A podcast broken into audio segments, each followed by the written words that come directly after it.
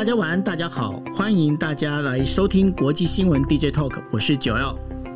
Hello，大家晚安，我是 Dennis。是啊、呃，今天的时间是二零二一年的七月八号哈。那在我们在聊这个就是 DJ Talk 之前呢、啊，那我在想说，Dennis 怎么样？你最近 OK 了哦？那个今天好像是特别的期中考，特别忙对吧？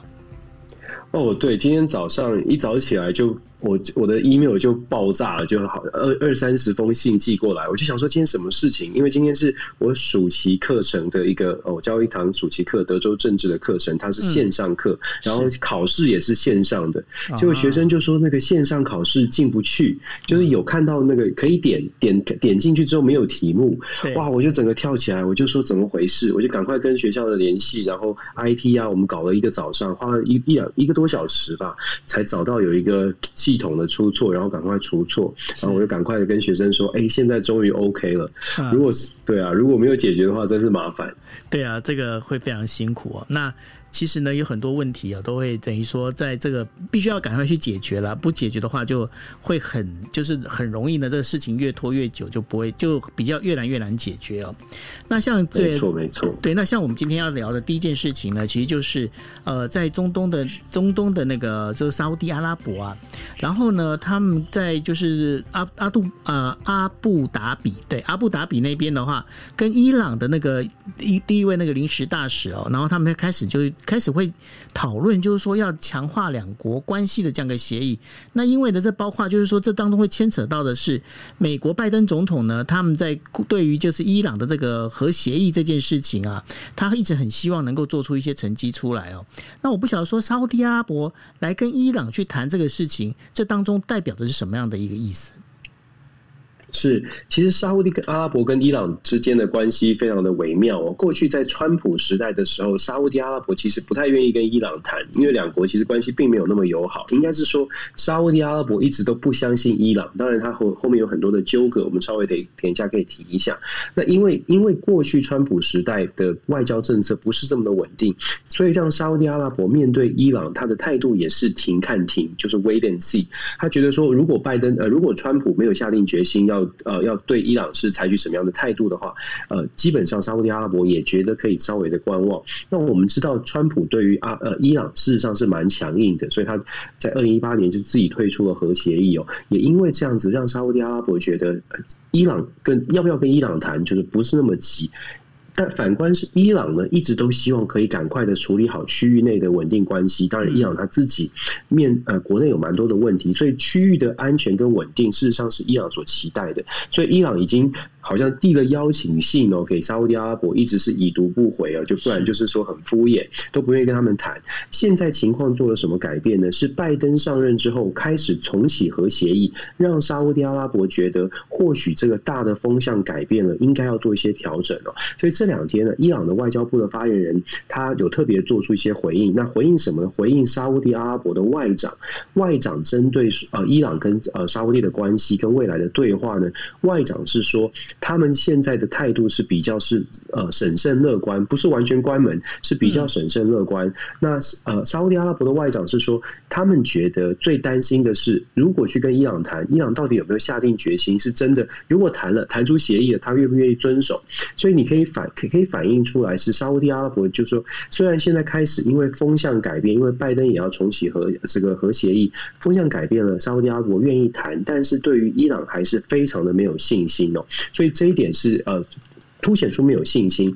不过伊朗这方面呢，倒是一直回应，就像外交部呃外交部的发言人说，伊朗是真的是有信心的，而且伊朗是真的很愿意跟沙乌地阿拉伯来谈判。所以就说，呃，有一个值得注意的是，沙国跟伊朗现在在安排的对话，他们是呃打算先以国防安全相关的主管先开始对谈。大家可能会觉得说，哦，那只是一个题目，那只是一个设定的问题。其实不是哦，他们两国会把安全或者是战略或者是国防相关的主管的会谈设为第一步。基本上，你也是也可以反映出来说，呃，沙乌地阿拉伯呃。基本上是对伊朗的不信任。怎么说呢？如果说两国对话是信任的话，他大可以从外交的途径就直接外长就对谈了。他们选择的是最困难的、最最这个最最有冲突的部分，而且沙乌地阿拉伯就直接挑明了说，我们要谈的话，我们就第一个议题就先来谈也门战争。台湾的朋友可能比较不了解也门战争，也门战争现在是个内战，从二零一四年开始就已经开打了。在现在的内战呢，简单来说分成两大族群哦。也门在如果看地图的话，在沙乌地阿拉伯的下方。也门内战现在分成两大的两大的这个阵营，一方呢是由阿拉沙乌地阿拉伯所带领的盟军在在支持也门的政府，那另外一方呢是所谓的胡塞组织。胡塞组织是一被被认定啊，胡塞武装组织被认定是恐怖分子，在之前的川普时代被认定是恐怖分子，背后的支持者就是伊朗哦。所以我们说，伊朗跟沙乌地的谈判。沙乌地谈出的第一个问题就是非常硬的问题，就是所谓的也门战争。这也再次的凸显说，呃，沙乌地阿拉伯把最难的丢出来，就是在测试说伊朗，你是不是真的有有决心要跟我们好好的谈？那我们就来谈最难的问题。但是伊朗这边也也很有趣，他的回应是说，他们愿意谈，他们什么都愿意谈，而且伊朗的外交部政府还公开的讲说。这个有一个政府的发言人叫做 Ali Raibai，他还特别讲说，我们跟沙乌地阿拉伯一定有很多不同的意见，但是只要谈，只要愿意谈，大概就可以往正向的方向去发展哦。那我觉得是目前看起来呢，沙乌地阿拉伯跟伊朗好像有一点，真的就像我们的标题所说的，有点像破冰破冰的情况。沙乌地阿拉伯现在愿意去谈，还有另外一个关键的原因，我刚刚说了，外在的环境，拜登政府现在开始想要重启核协议。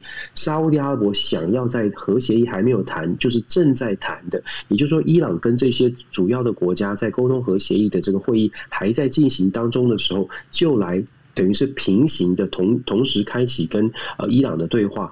另外一个原因是因为在这么多国家都在跟伊朗谈判的时候，沙乌地阿拉伯觉得伊朗可能不敢不敢这个这个呃。不好好表现，因为这个伊朗跟沙乌地的态度呢，也会让这些其他大国决定说，呃，感受到说伊朗到底有没有有没有诚意想要谈核协议。所以沙乌地，你从我们刚刚讲了这么多，你可以看出沙乌地阿拉伯真的对伊朗是其实是很没有信心的。那这个信心要怎么去修补？就像我们一开始说的，小问题发生的时候就要赶快处理哦。对，现在看起来气候呃气氛改变了，国际政治气氛改变了，是不是连带的可以把沙乌地跟伊朗之间的关系好好的修补好，让整个中东或者是北非地区可以好好的能够能够至少用对话，而不是像以前动不动就出现战争了，波湾战争。我们常常都是觉得中东很很混乱，就是因为中东有太多的历史背景的一些一些纠葛、爱恨情仇。那这些爱恨情仇就是。小问题不解决，所以累积变成大问题。现在看起来好像这个伊朗跟沙乌地阿拉伯的这个重启谈判，可能有一点曙光出现了。不过我也必须说，就是说这个地方的国家谈好了之后，如果真的是没有问题的话，那美国的介入就变成比较没有没有那么重要。那美国的影响力是不是就会消退？这在美国的利益角度来说，是不是人家越乱，它的重要性越大？这个是另外一个观点了。是，但我不知道大家有没有感受，就像我们刚刚要讲的，像伊拉克呃伊朗跟沙乌地的这种这种争执啊，或者是冲突。在这么冲突，或者是过去这么讨厌、互相看不顺眼的情况之下，看到了国际局势的演变，哎，他们也觉得或许我现在应该好好谈一谈。我就在分析这些国际新闻的时候，我就在想说，现在的两岸关系是不是也是这样呢？就说我们看，我们都很不喜欢，就是就像就算是再互相不喜欢，可是国际的情势正在变啊，外在的环境在变的时候，我们是不是也来思考一下，有没有什么可能，就是哎，冷静冷静下来，跟不喜欢的人。或者是不不讨喜的一些主题，我们来做一些沟通。或许啊，早一点谈会比晚一点谈好的好一些。对，其实呢，呃，在很多时候啊，这个。早一点谈，绝对它的能够处理跟回旋的空间呢，一定是比较大。那为什么要这样讲哦？我想说，讲这一句话的话，很多的日本人他们心里面一定是心有戚戚啊。为什么？为什么呢？因为大家如果知道的话，现在呢，离东京奥运举办的时间还剩下十五天，还剩下十五天哦。好不容易，真的是好不容易哦，好不容易今天终于终于是敲定了，就是说。到底，因为之前呢，我想说，我们从呃，大概是二零二零年的七月十那个十八号左右，那个巴赫的那个就 IOC 的那个会长巴赫哦，他就在讲，他就呃跟日本的这个包括日本的这相关的这些呃主办单位啊，他们就在讨论。到底东京奥运要不要办？该怎么办？到底如果真的要办的话，我到底要不要放观众进来？那我要放观众，我要放多少观众进来哦？大家在那边拖拖拉拉拉，然后整个蹭蹭到。真的是剩下十五天，七月八号，今天他们终于敲定好，啊、就是今天同时宣布的，就是东京市紧急事态宣言。我们在昨天已经跟大家讲过了。那紧急事态宣言之后呢，现在宣布今天晚上的最新消息就是，呃，东京呃神奈川县，包括呃就是千叶县还有埼玉县、一都三县哦，一都三县呃全部呢就是在这里面举行的这个。就所有的那个有关奥运的会场上的这些举行的比赛呢，都是采取无观众、无观众的这样的比赛，也就是说，这不会让观众进来了，就变这整个就是变成空场。大变空场呢，就是有那个运动选手在比自自己在比赛哦。那这当中呃，我想说最大影响最大的应该就是开幕密啊，开幕跟闭幕式。那开幕跟闭幕式呢，现在知道的就是说日本天皇呢，他也会到场参加。那另外的话，还有就是韩国总统文在寅呢，也说他准备要来日本哦。那文在寅如果趁着这一次的那个奥运来到日本的话，他上一次呢在英国的时候。没有好好跟呃菅义伟碰面聊天的事情呢，在这个这次他来台呃就是日本之后呢，会不会聊到这？大家也会非常关注哦。但另外一点的话，就是说。日本的民众到底怎么看这一次的整个奥运呢？大呃大概可以这样讲，就是说日本的民众大概呢有百分之五十到六十左右呢，还是不希望奥运举行。为什么呢？因为日本他们现在整个那个疫情的状况并没有完全压抑住哦。那在今天晚上，菅义伟的他的一个记者会上，菅义伟也很坦白承认，就是说。这个 Delta 病毒啊，也就是印度变种株病毒呢，其实正在肆虐当中哦。然后它的感染力呢，是呃过去所了解的阿尔法病毒，就最刚开始的那个英国变种株的那个病毒呢，呃，就是它的感染力是比它强一点五倍。那现在呢，日本他们现在面临的一个状况就是，呃，在整个一个疫苗的接种上面呢，这个。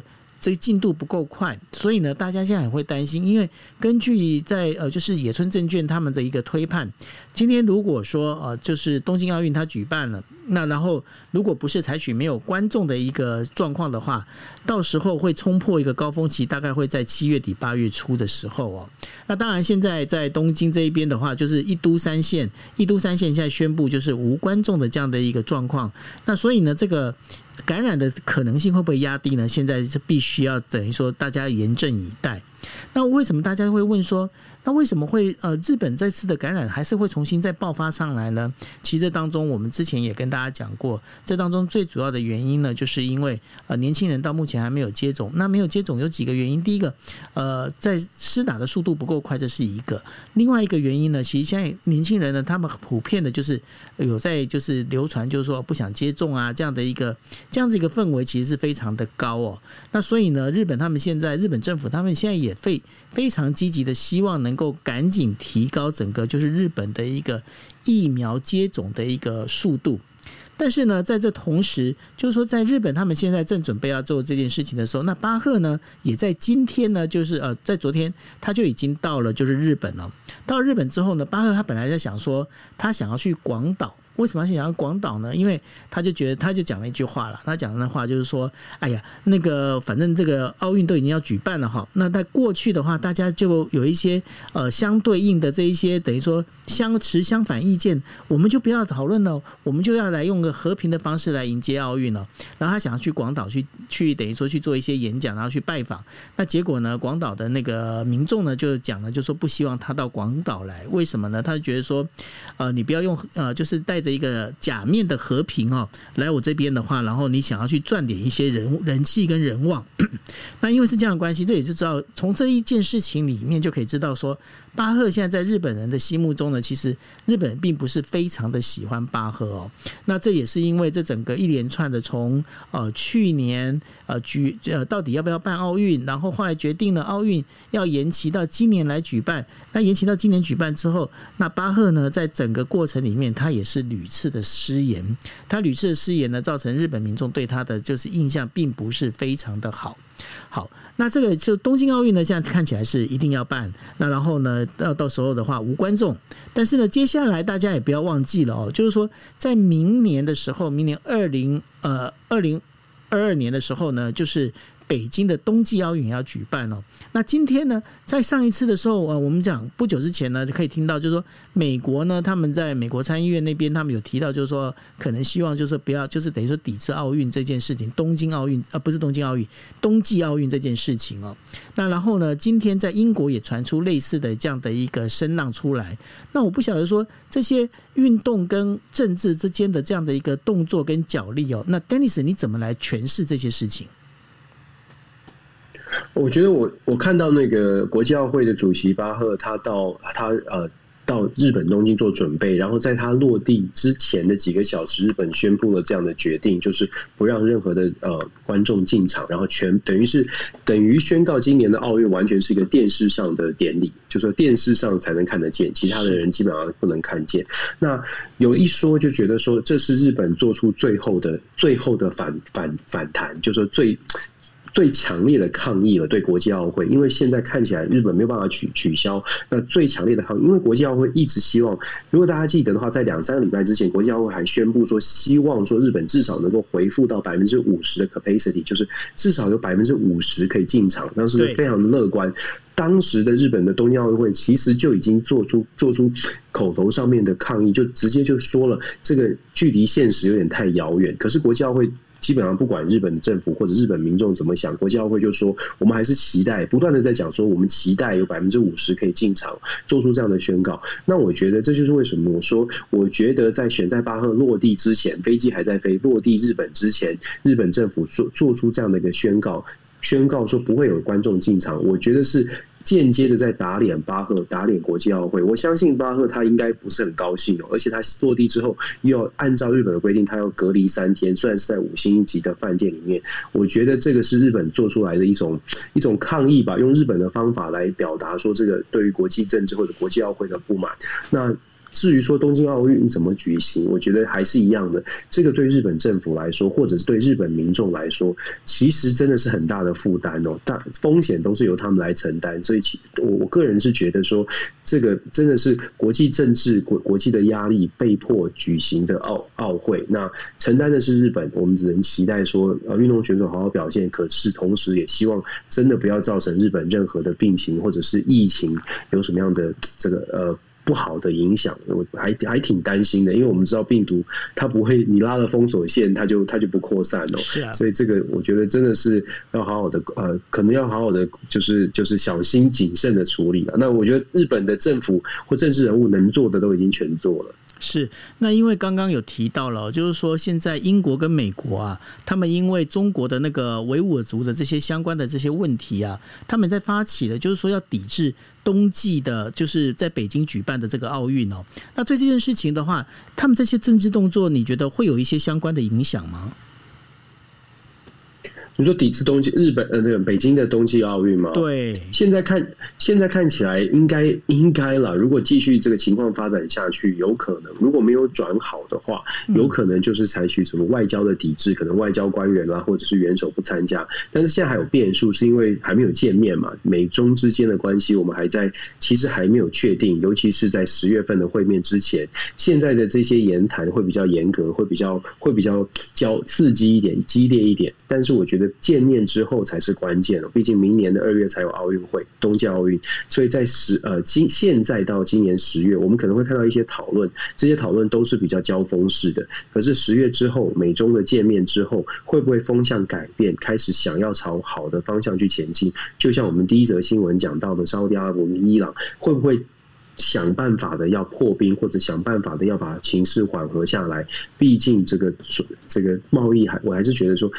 经济的高度互赖，经贸的高度互赖，会让很多事情其实都不想要发展成为呃不可回收的逆境哦。所以我觉得这个部分冬季冬季奥运会到底有呃杯葛的情况，会不会是像现在看到这个局势？我觉得美中会面之后可能会情势比较明朗。是，那刚刚也有提到了，就是说韩国总统文在寅呢，他应该会飞到就是日本过来哦，参加这个奥运的开幕哦。那会飞飞过来之后呢，其实在呃，就七月六号的时候，文在寅他就回复了，因为呢，韩国在前几天呢，就是联合国已经把它认定为已开发国家哦。那这是从一九六四年联合国贸易和发展会议里头啊。第一次再把就是有国家帮国家升级哦，那所以对于文在寅来说，文在寅当然他会觉得非常开心啊，那所以他发表了就是说发表了一些想法，也发表一些感言哦。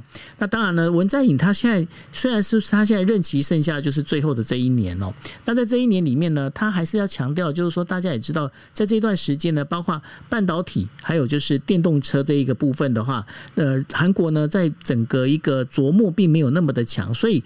文在寅也准备要再加强这整个一个，包括就是半导体跟电动车的这样的一个机呃，等于说他们的整个一个发展哦。那对这一点的话，不晓得说在美国这边的话，有没有一些相关相对应的一些报道呢？这报道很大啊，在 Bloomberg。其实我们一直，我我其实，在看这则新闻。我们今天选这则新闻的时候，我其实呃呃这几天呃看到韩国的动作，就如同我们之前在四月份就已经讲过韩国的所谓的半导体的 K 计划。我我们就一直在讲说，台湾真的要仔细的看一看韩国现在在做什么。因为我个人会觉得，站在台湾的立场，这是一件非常值得关注，而且甚至是令人担心的事。怎么说呢？我们在四月份的时候就已经讲了，韩国第一次在四月十六六号左右哦，他找了这些大的半导体的厂商呃商厂商来到青瓦台去做跟总统见见面之后，五月份他们就推推出了所谓的半导体 K 计划，要砸下重金用国家的力量来发展韩国的半导体。现在又跟荷兰就在昨天哦，跟荷兰见面，有政府相关的见面哦，政府层级的见面。他们签了一个什么样的协议呢？他们签的这个协议当中，特别去强调说，呃，两国要要发展这个所谓的呃 practical cooperation，就是务实的交流。什么是务实的交流？我们可以解释哦，这个务实的交流、务实的合作，基本上韩国是非常清楚的知道荷兰的强项是什么，韩国的强项是什么。在这个声明当中，韩国强调的是说，在半导体的产业要跟荷兰的合作，是韩国有比较强的生产力，但是还在荷兰。有很强的这个呃这个半导体的晶片的机呃机械设备的能力。我们如果说台湾有护国神山台积电，荷兰的护国神山就是艾斯摩，大家可以查一查 ASML 艾斯摩公司，它就是荷兰的护国神山，它是专门制造就是半导体晶片的那个机器的，这非常精密的仪器。其实全球的晶片大概都是必须要靠艾斯摩这个机器哦。那韩国跟荷兰签的这个合议协议呢，为什么让台湾特别的紧张？或者我觉得台湾要特别的紧张，因为韩国它是设定的目标就是要，这不是超英赶美，在半导体是超越台湾，它锁定的就是台湾，所以我会觉得说，大家到底有没有看见韩国的半导体 K 计划？它直接点明了二零三零要成为世界半导体的第一名。现在我们在台湾讲说，我们的半导体在全球领先，市场占有率第一名，那韩国现在就直指台湾而来。在这两国的这个声明当中哦，他们讲到很多点，我都觉得是完全台湾就可以适用的。韩国在讲说他要跟荷兰共同来发展产业，荷兰的部分强强调说我们我们跟韩国共享自由民主的价值人权，然后我们在捍卫这个民主。然后荷兰还说什么未来除了产业的发展之外，也可以针对区域的安全，荷兰也愿意协助哦。我觉得这些事情如果用在台湾多好，就是说如果说我们我们现在第一名，然后跟荷兰的这个。机器设备产能的第一名的荷兰，如果是第一对第一，是不是更强？可是现在是第二去追第一，然后跟了跟的这个机器设备的第一名做了这个合作，这也是为什么我说看到半导体韩国半导体的 K 计划有这样的有这样的国家战略的时候，我觉得台湾不能只是当成一个新闻，而是要非常认真的去思考我们的国家战略在哪里。另外，韩国还不止在半导体哦，韩国还有电池。刚刚我们在在这个 标题当中也讲到了，韩国不止。半导体想要追上，韩国的电池也在急起直追。韩国的电池呢，现在投入了三百五十亿，政府说要投入三百五十亿美金哦，去投入电池的生产。韩国的电池主要是三家公司，我们知道的三星啊、LG 跟 SK 这三家公司生产电池。根据媒体的报道，Bloomberg 讲了非常的清楚哦，甚至把图表都做出来，告诉大家说，韩国的电池的产能现在在全球，目前他们期待的，现在在二零一六年的时候，韩国的电池产能是五十九万呃这个 Gigawatt，五十九五十九 Gigawatt，在二零二零年的时候，他们的产能是两百一十七 Gigawatt，这个在全世界还不是第一哦，现在目前在全球排名电池产能第一的是中国的宁德时代，这个可能很多朋友没有注意电电池产业的不知道，全球市占率第一的电池产业是宁德时代这家电池公司，它的市占率是百全球的百分之三十一，很多的电动车厂商都是跟它合作，都是采用它的电池系统。它的它在今年度就说二零二零年它的产能是六十八 Giga 瓦在第二名呢，比亚迪电池。比亚迪汽电动车哦，这个公司也是中国的。中国它是六十 Gigawatt，它是全球第二名，第三名才是 LG，LG 是五十九，SK 是三十九。我们刚刚说的就是 Gigawatt。然后呃，特斯拉跟 Panasonic 合作的是三第三十二 Gigawatt，是排名在全球第五。第六名的是，抱歉，第六名的是三送。我刚刚念的是第一到六名哦，大家都知道，中国、日本加美国，美国、日本合作的有一个排上前五名，中国、韩国跟跟日本、美国合作，大概就占了全球电池的这个市占率的一七八成了。现在韩国现在在半导体要超越台湾成为世界第一。韩国在二零三零年设定的电池目标，电池产业的目标同样是设定要排名第一哦。他们要超越中国，用这三家公司的力量超越中国。这三家公司配合政府也全也都已经宣告说要砸入重重金要去超越，要想要一起团结的用国家实力来超越。我们讲说为什么电池这么重要？我们先不说拜登强调的什么绿能产业，光是以电动车或者电池产业，它的预期，以现在的研究显示，预期呢，在二零三零年的时候，全球的电电池产业的。这个 总共的市场的市场的规模会达到三千五百二十亿以上，这是按照经济学家的预测哦。目前是多少呢？目前是四百六十亿，也就是说还有八倍哦，在接下来九年之中还有八倍的成长的成长的幅度。这也是为什么韩国想说要全力的赶上，因为如果你能够在电池的市场上面赶快的抢进这个市场，事实上有很大的发展空间。反观台湾，我们看一下台湾。我们刚刚讲的这些电池公司都是有电池芯的创制造能力，也就是电池产业的上中下游这些这些这些公司都有办法，或者在中中日韩美这些国家都已经在发展了。我们在台湾的电子产业稍微的落后一点，台湾的电子产业着重着重在下游，我们不发展电池芯，我们在下游的电池模组上面，我们有蛮强的一些基础，基本上还是走传统的这种代工路线了。很简单的说，我们是不是可以，是不是可以思考说，我们要怎么样把我们的现有的基础去发扬光大？也许是下游，也许是中游。如果研发能力再强一点，抢占上游，自己开发电池芯，这些都是我们应该说，这些都是需要。一样国家级的思考，我们真的要全盘的去思考，说我们到底台湾要怎么样的站在国际上？这是我们看到韩国的新闻的时候要过来反思的。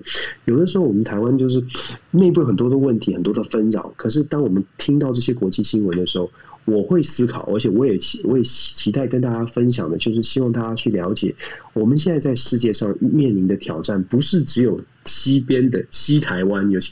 有些朋友说西台湾，不是只有西台湾的威胁啊，不是只有来自中国大陆西台湾的威胁。事实上，全世界都在竞争。就我必须要说，把我们把韩国这个题目点出来，而且韩国非常拼命的想要在二零三零文在寅的最后一年哦，他已经不会续任了。可是文在寅在做这些事情，他要做的是让韩国真的成为世界最强。当然，他是他的理他的理想啊，在半导体跟电池产业，他目标是世界第一哦。我们常常说一句，有一美国有一句名言叫做 “If you like to dream, then dream big。”你如果要做梦，就做就做大梦哦。我觉得在台湾，或许我们也要这样做这样的思考。我们不能再是小确幸，我们真的要做梦，然后又做大一点。因为做一百分的梦，你可能达不成，你还有七八十。可是你如果做及格梦的话，常常就是不及格了。所以我觉得这个这个，我们从半导体产业，从电动车哦，看这个新闻，看 Bloomberg 这个报道，其实我越看越觉得越觉得担忧。就想说，我们到底看见了没有？希望更多的台湾的朋友可以看见这些比较现实的一些问题。那当然了，我一直在讲说我们团团结起来，我觉得台湾的智慧可以做到。问题是我们就不团结，所以最难的是人跟人之间的关系哦。对啊，所以跟大家分享这个韩国的新闻。是呃，谢谢谢谢 Dennis，每次哦，每次在谈这些事情，Dennis 都非常苦口婆心哦。然后呃，对。那在这个部分的话，其实这也是我们在做国际新闻非常重要的我们的一个宗旨。我们希望呢，用更多的一个面向来让大家能够看得到，然后知道说到底我们周周围身边到底发生了什么事情。那当然呢，我们就谈到亚洲，谈到韩国，我们就不能不谈到北韩哦。那最近哈，最近北韩的那个，因为金正恩呢，他大概有有。大概有一个多月哈，有一个多月没有出现，然后出现之后呢，大家整个会惊为天人，因为惊为天人这必须打双引号啊。呃，为什么惊为天人呢？因为发现诶，他一个多月不在之后。怎么变瘦了哈？那根据日本的呃，不是日本，根据韩国的情报单位哈，他们在用就是等于包括去收集这些影片之后呢，做一个大概一个推估，就是金正恩至少哈，他瘦了大概十到二十公斤，在一个月之内。那这个到底他为什么要瘦呢？根据呃，就是就是北韩的这个他们的一个报道是这样讲，就是说，因为呢，人民希望哈金正恩大将军呢能够呃，就是能够稍微稍微减胖一下哦。那在人民的恳请之下，那金正恩他就自己就是呃，就把这个身身材呢，透过了减肥的方式把它变瘦了。但是变瘦了之后呢，其实金正恩并没有就是脾气变得比较好哦，他反而是。呃，最近呢发了一场大脾气，发了什么脾气呢？他在开一个就是开一个公开会议里面啊，当场斥责了一些他们就是你几个那个军方的领导干部。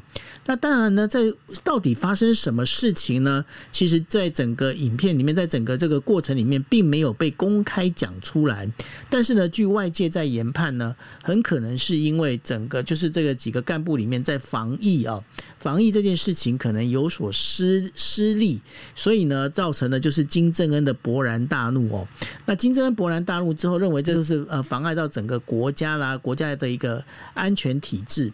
但是呢，其实韩呃就是北韩呢，他们目前遇到的不是单纯只有这个就是。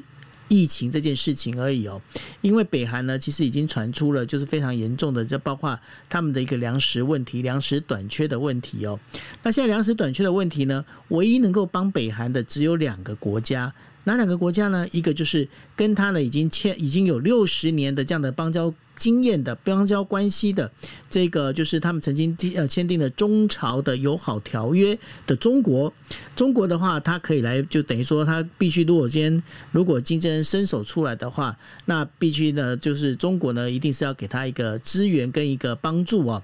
所以呢，中国可能会在支援他的那个粮食。另外一个呢，就是韩国哈，韩国的话，毕竟他们毕竟这个是同样是朝鲜半岛上面的同一个民族的一个国家哦，所以呢，朝鲜半岛呢那个韩国的话，他们应该也会去支援这个韩北韩的这样的一个所谓的就是粮食危机。那在这一点里面，我不晓得说美国这边对于现在金正恩的这样的一个状况，他到底要怎么去维持接下来的，包括就是美国与北韩之间的一个关系呢？是，就像我们刚刚说的，今呃北韩的问题现在能够解决的，大概北韩如果遇到困境的话，能够帮助的大概就是中国跟美国。中国那当然就是伸出援手，美国就是大概解除比较强硬的经济禁令哦。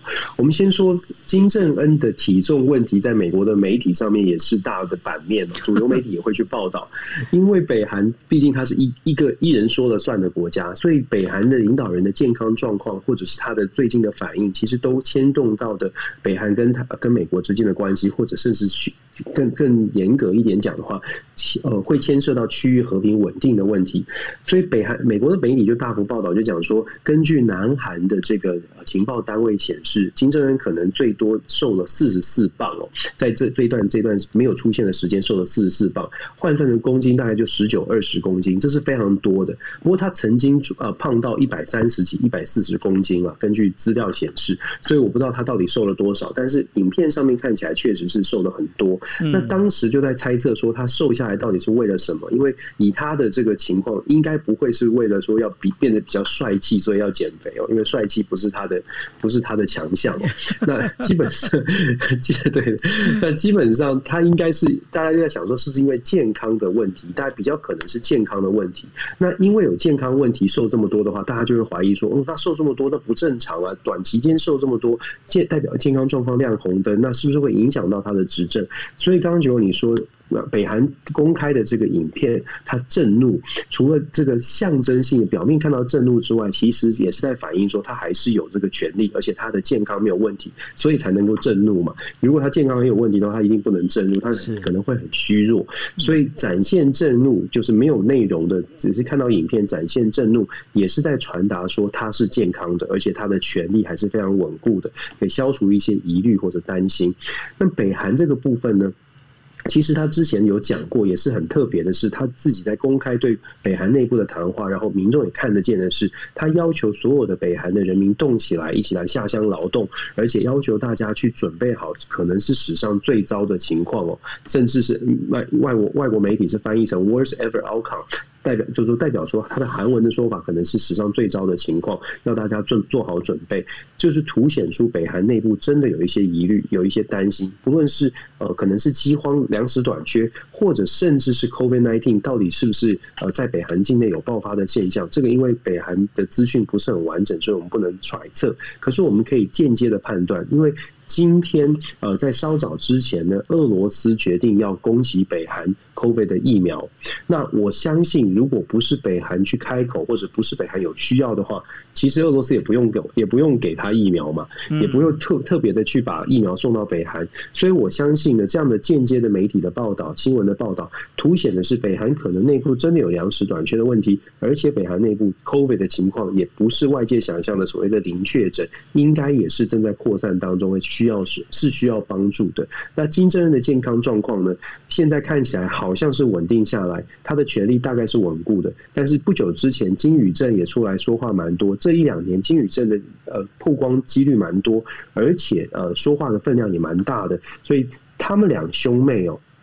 应该应该，他们两兄妹现在在北韩是掌握大权的最核心的两个人，当然是以金正恩为首，金宇镇为辅。那未来他们两个会在呃未来的北韩对外关系上面，是不是像以前一样唱黑白脸，还是说会呃回到金正恩一个人主导全部？金宇镇在金正恩健康慢慢变好之后，就退到幕后。我觉得这个都是我们可以观察的。北韩实在是太扑朔迷离了，但是。我也是很好奇他怎么瘦，如果不是健康的问题的话，怎么瘦这么快？这个也是蛮令人好奇。我也想知道，大家都会想知道哦。那刚刚就是 Dennis 有提到了，就是俄罗斯呢，他现在提供了疫苗要给北韩哦。那这当中的话，大家如果想要知道说北韩他们现在到底状况怎么样呢？其实我自己是有 follow 那个呃，就是。俄罗斯驻北韩的大使馆，他们前一阵子他们曾经发了几张照片哦。那有一些包括德国啊这些国家呢，其实他们大使馆的门呢都已经锁起来了。然后在呃，应该是前天，前天日本新闻是有报道，就是说呃，俄罗斯大使驻北韩的大使馆呢，基本上呢就是昨天的话，他们里面的人员也都把它撤掉哦。那撤掉原因到底是为什么呢？因为据呃。就是等于说侧面的了解呢，这当中就是跟就是像刚刚呃 Dennis 所说的，这其实跟 COVID 也有关系，COVID nineteen 也有关系，然后其实跟呃整个一个北韩的这个算是粮食短缺这件事情哦，也有相对应的一些关系。那至于呢，北韩到底接下来会怎么走，会变成怎么样哦？那这也是我们必须要持续关心的。毕竟，呃，朝鲜半岛这样整个一个和平稳定呢，对整个就是东北亚这样的一个稳定局势是有一定的一个影响的哈。好，那我们接下来呢，我们最后要讲的就是说。大家知道，美国科技股最近大涨，大涨之后呢，让千亿美元的富豪呢，已经增加到了九位，他们的净资产呢，总共是增加了两千四百五十亿美元，然后总资产呢，也已经超过了就是一点三六兆美元哦。然后这七个人里面呢，有就是是来自有这当中有七个人是来自科技领域的哦，然后有八个人是美国人，然后呢，全球首富呢，目前还是。停留在贝佐斯，就是准备七月二十号要到太空去的贝佐斯的身上哦。那贝佐斯呢，在周三的时候单日哦，光光一天，他的资产就呃拉高了，就是呃赚到了十一十点九亿美元这样的一个这样的一个数字哦。那对于这个。为什么美国最近的这个整个科技股啊，然后包括这些有钱好像是越来越多了吼？对，有钱人真的很多。我觉得我们看这个，这这就是另外一则那个 让人家心里有不同感受的新闻，就是他们这个金对他们来说，金钱真的是数字哦。呃，然后想到很多朋友都会开玩笑说，真的是贫穷限制了我们的想象。有些事情是他们能做，我们想都想不到哦。是啊，就一天，就像可九欧你刚刚说，一天差了多少十亿，是不是？十亿十点九亿美金哎。对，就是就是，真的是那个电影里面讲的，一秒钟几百万上下哦。我们我们我们是，我们这忘无无法看，就不知道怎么看这件事情。就如果你从这个有钱人这么多，贝佐斯他的财富总共财富已经累积超过两千亿，世界第一啊，两千一百。我如果没有记错，他新闻是说两千一百一十亿。不过这个数字大概在浮动啊，你可能股票随随时都在浮动，也没有一个确定的。呃，总而言之是很可怕的数字。这些数字告诉我们。的是什么呢？其实它凸显的也是另外一种层面的美国现在的一个问题，就是所谓的所得所得，就是财富分配的不平均哦。是研究显示，有一个研究在从一九八三年以来的追踪的调查，一九八三年到现在，富比士排行榜上的这些富豪呢，他们的财富累积平均是超过了百分之一呃百分之一千零七，也就是十点零七倍了。就是这些富豪家族，他们在过去的三四十年，他们的财财富跨越世代的。累积是超过了十倍以上，那相对于美国的一般民众呢，是大概百分之十。为什么他用百分之千分之千一千零七？是因为要对比一般的美国世代，美国的家庭。成财富的成长也有成长，但是是百分之十，就是百分之一百一十哦。就说大家都有成长，只是他们成长的速度是非常惊人的。那为什么会有这个现象呢？其实跟美国的制度是很有关系的。最主要的原因是因为这些有钱人，他们有钱之后，他们可以对于政府的官员、政府的政策有直接跟间接的影响力。当你对政府的政策有直接、间接影响力的时候，你就可以开始对于你自己的财富有比较妥善的安排。也就是说，他们的很多。的政策是有利于他们的，包括了税负哦。那有钱人，你知道美国有钱人他主要赚的跟我们一般人不一样。我们一般人是拿薪水的，每个月拿了多少薪水？哎，反正国税局在美国，国税局就会抽税，你就是拿一般的薪资，你薪资单来税就已经抽掉。可是有钱人不是啊，有钱人他们的赚钱是钱滚钱，他们是投资所得，他们不是薪资。如果你真的用什么嗯银行的银行总裁或者是公司总裁的这这个薪资单来扣税的话，他根本他根本。没有不在意，他的薪资可能是一百万，但是他的红利配股跟投资所得可能上千上千亿，就是这个差距是这个部分是扣扣税的比例就很少，再加上有钱人的家族呢，他们会有所谓的信托或者用其他的避税的方法。那为什么会有避税的方法呢？就反映出来我刚刚说的。因为有钱人有办法影响政府跟政策，所以在税率上面，所谓的避税的方法很多都是透过他们的影响，导致这些税负的设计本身就有利于这些财呃比财务上面比较有优势的这一群人。几个几年之后，这个累积的速度就会相当，就真的是相当的惊人哦。所以我们说，这个我们看到。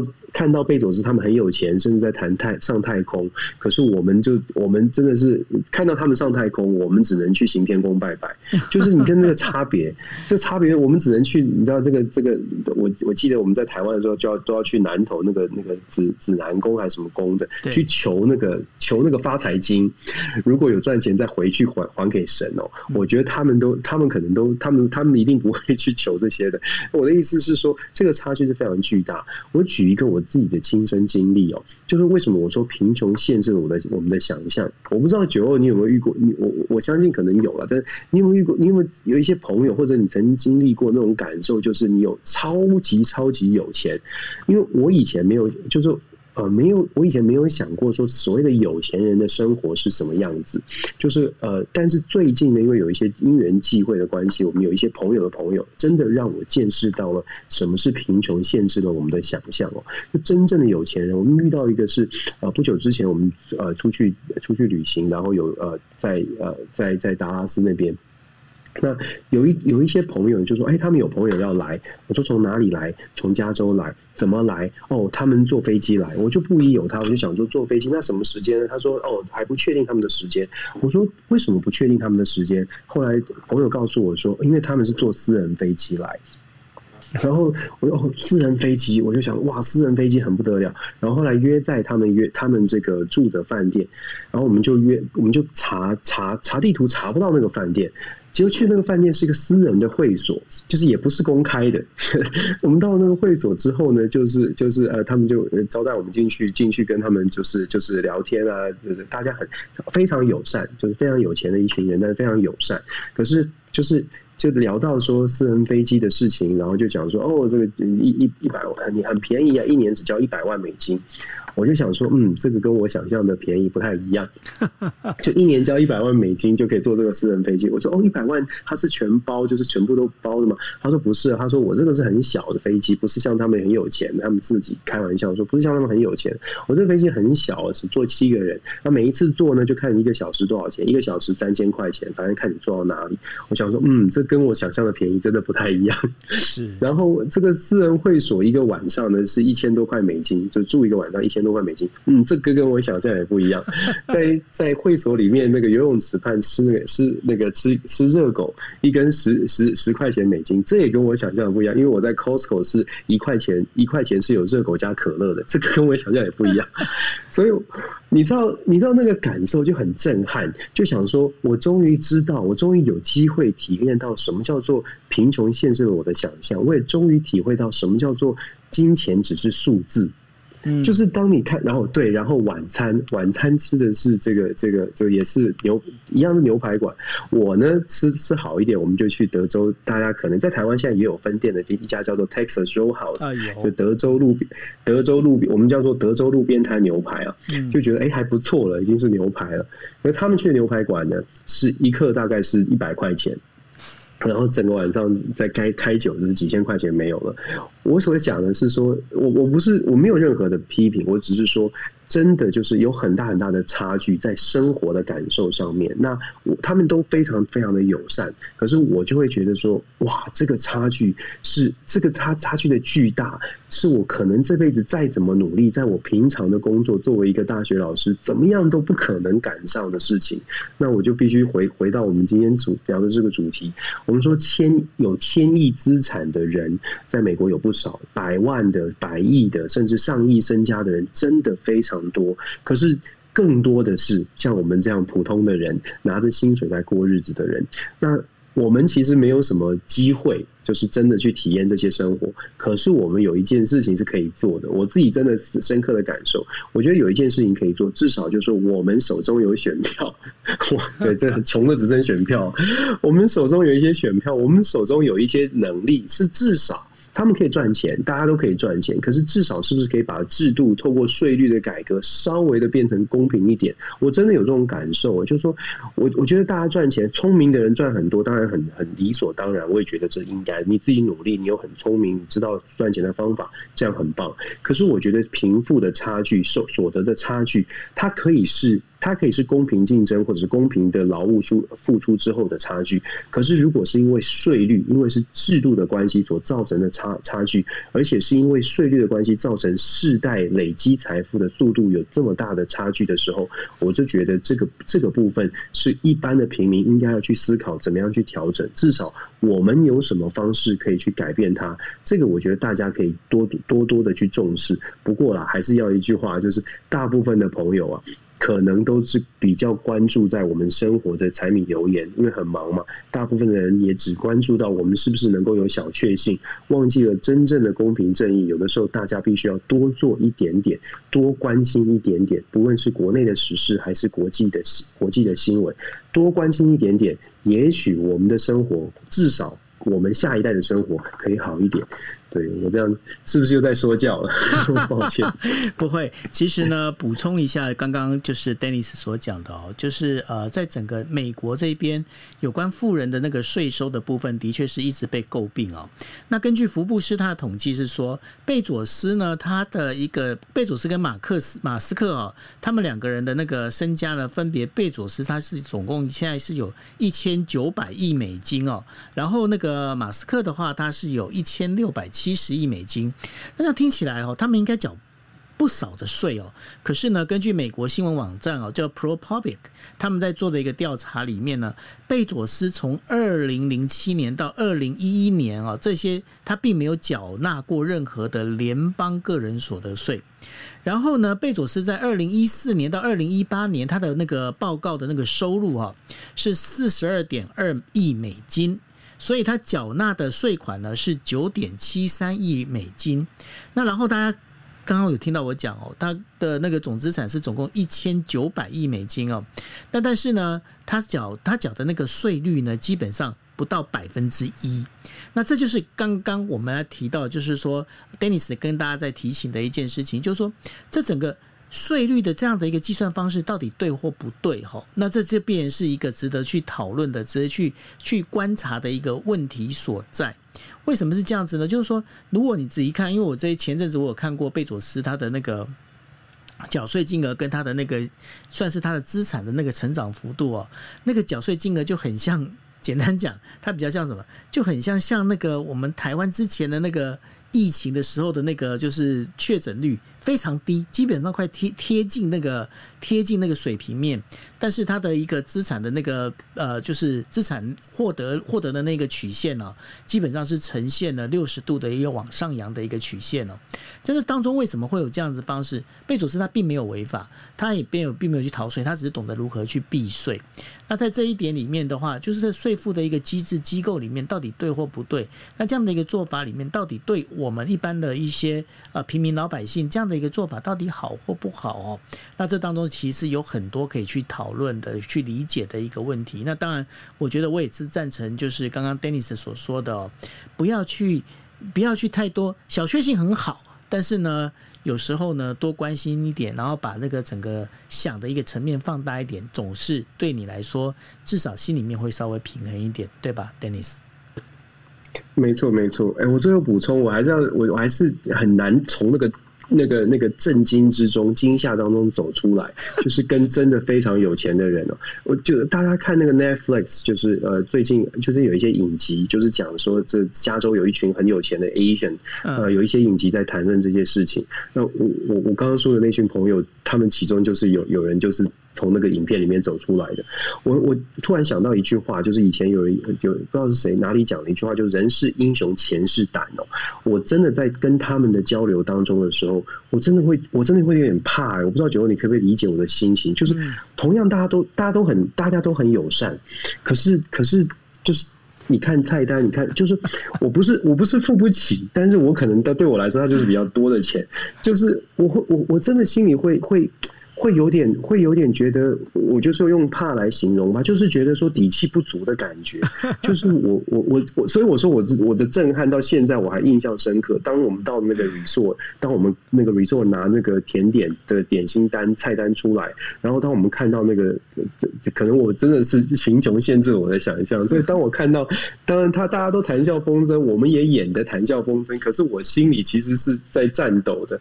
我不知道台下的朋友们能不能理理体会我的感受，还是说大家都很有钱，所以所以没有什么感觉哦。那我必须说，真的有的时候。这个财富呢，会变成一种力量。那我相信大家有感觉，就是你的财富是一种力量。那呃，我们当然可以选择，就是不要，我们不要跟这些人交朋友，就不会有这种不会有这种问题。可是你在生活当中就是会遇到不同的状况嘛。所以我真的就是这种这种惊吓感跟大家分享，算是今天。不过不过，我不知道九二有没有感受？不，Dennis，我先可以跟你分享我的一个做法。因为其实呢，在我身边呢，也有很多这样子，就比方说，他们可能就是创业家，或者是他可能是他的爸爸妈妈，他们本身其实是非常好的，就是在国内很知名的这样的一个企业的这一些呃公司的那个负责人哦。然后呢，我们我们有一个兄弟会，那兄弟会你也知道嘛？那兄弟会就是大家必须就是说大家轮轮番做卤煮哈，大家请吃饭。那对于我来说，我老实讲，我就是一个，比方我是一个小康家庭的人呐、那怎么去跟他们比？那他们有时候请吃饭的话，那个就是应该怎么讲？就是那个说那个气派的那个程度啊，就是说就像你讲的，真的会得到一个惊吓哦。但是呢，对我来讲，我倒是觉得还我我自己个人会比较等于说释怀的一个原因，是因为。我在跟他们在一起吃饭的时候，他们要邀请我去跟他们就，哎，他说，哎，九幺，我觉得说你其实跟一般的记者不一样，然后其实想要跟我当朋友，那我说 OK，好，那我跟你们当朋友。但是他说来，你到我们兄弟会来，我说 OK，我也可以去你们兄弟会。但是呢，我去的时候，我只跟他们讲一句话，我说我先跟你们讲，我的我家的钱哦，我自己的银行账户绝对再怎么看，可能不可能，也许是你们的百分之一而已哦。那但是所以呢。大家先讲好，就是说你们要请我，你们要等于说每次你们要负责，你们要怎么办，那是你们的事情。但是轮到我办，你只要不要嫌我嫌我寒碜，那就 OK。如果你要嫌我寒碜的话，那对不起，那我就要走，因为我就不去，我就不去碰这东西。那我觉得幸好的是说，其实就像刚刚 Dennis 一直在跟大家强调一件事情，这些这一些朋友们呢，他们其实人都很好，他们也都很善良。那反过来讲，就是变成是说，我的做法倒是会。跟呃 Dennis 比较不一样的地方，就是说我就会跟他们讲，我把话讲清楚。反正我这个就是对我来讲，这就好像刚刚我们在讲的就是那个呃那个什么那个贝佐斯的他缴的那个钱一样。哎，你看他缴了六点多亿的那个美金的这样的一个税金，但是呢，这个跟他的资产比起来是不到百分之一啊。那所以呢，我就在讲说，我今天我我请你们吃饭，那是按照我的我能够负责比例，在可能在你们的资产的比例里面，可能更多哦。但是呢，如果你们要愿意当我这朋友，你们就把我当朋友。那如果不愿意的话，我也 OK，我回家吃我自己的那个泡面也是没有问题。这是我大概一个想法，跟 Dennis 分享。对，真的真的很很重要，也很棒。就是说，我觉得就是我们在社会上真的有有不同的差距，有世代的差距，然后年龄的差距，收入的差距，所得财富的差距。可是不同的差距，我们还是回归到人的本性，就是说，其实都是很好的朋友。就是就像九欧说的，其实都很都很好的人，可是只是大家的成长背景或者大家所看见的事情不一样。可是能不能够在既然是朋友，大家就可以求同存异，找出共同点。所以我觉得，只要是真心交朋友。有的大概就不会有这种担心。那我的情况是因为我可能刚好第一次遇到他们，所以在当时有震撼。我相信久就是相处久了，我也是我身边也有很多的这个这个很有钱的家庭的朋友哦。当然大家相处的很也很愉快，对就是只是说就是刚刚开始见面的时候那种那种震惊感，让我到现在为止。对，我相信久后一定也有那种看到就第一次走进某一个朋友家的时候，就是觉得哇，怎么搞成这样子那种感受。对，就是说跟大家分享了每个人的人。人生经验，反正当故事一样，大家听一听。啊、就像我去我在日本的时候，涩谷里面，居然你知道那个走进去，你还差点迷路，去人家家里才迷路的那种，你就知道说，在涩谷那个地方，居然还有这样的地方哦。这我觉得说有很多的震撼了。那当然就是说。其实我觉得这也跟国家之间的交往是很像的啦，就是说每个国家呢，你有大国小国，但是你要拿什么东西，拿拿什么东西出来，是告诉人家说，其实我这个东西拿出来，我是有自信的。我觉得这是一个非常重要的一个点，对，对吧？没错，没错，这是为什么我们说我们台湾要有自信，不是小确幸，是要拿真的自信，然后敢跟任何的人谈谈话。就不管是你喜欢不喜欢，我觉得我们都要有那个都要有那个信心。那不要只是看到我们好的地方，然后关起门来说我们很棒，是要打开门来说，嗯，我们真的很强，走出去。我觉得这是我们期待的事情。OK。好，那我们今天的就是节目就到这一边喽。那，今天也是我们这个星期最后一天的节目。那下个星期二也欢迎大家同样的一个时间，十一点四十五分继续收听我们国际新闻 DJ Talk。谢谢大家，大家晚安，拜拜。大家晚安，拜拜。